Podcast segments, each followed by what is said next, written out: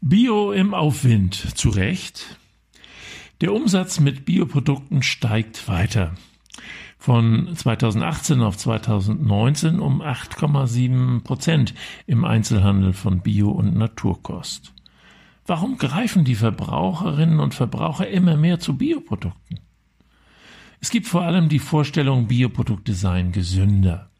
Im Biolandbau dürfen keine chemischen Pestizide eingesetzt werden dass Bio-Lebensmittel weniger Pestizidrückstände enthalten als konventionelle Lebensmittel, beantwortet aber noch nicht die Frage, ob sie gesünder sind.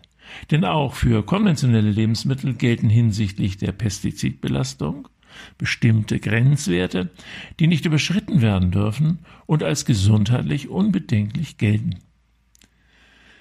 Beim Preisvergleich stellt das Magazin Plus Minus der ARD 2019 fest, dass Bio rund 75 Prozent teurer ist als das herkömmliche Produkt. Das Unternehmen Rewe schiebt es auf die Erzeuger. Vereinfacht gesagt bedeutet der ökologische Landbau, dass die Erzeuger mit mehr Aufwand weniger Ertrag erzielen. Das Plus-Minus-Fazit aber, Bio könnte sehr viel günstiger sein, ohne dass die Erzeuger darunter leiden. Der Gutverdiener ist hier der Handel. Er macht das Geschäft auch mit dem schlechten Gewissen der Kunden und das, obwohl der Bio-Einzelhandel seine Mitarbeiter schlecht bezahlt, wie es die Gewerkschaft Verdi feststellt. Das Gros des Bio-Lebensmittel-Einzelhandels stellt eine weitgehend mitbestimmungsfreie Zone dar. Beschäftigten bleibt faire Bezahlung und Arbeitszeit nach Tarif vorenthalten.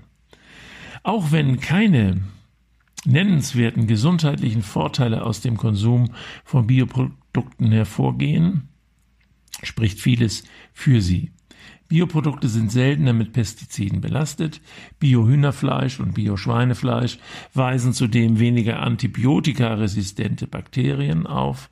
Hinzu kommt die Bedeutung vom Biolandbau für die Umwelt und auch der Aspekt der artgerechten Tierhaltung.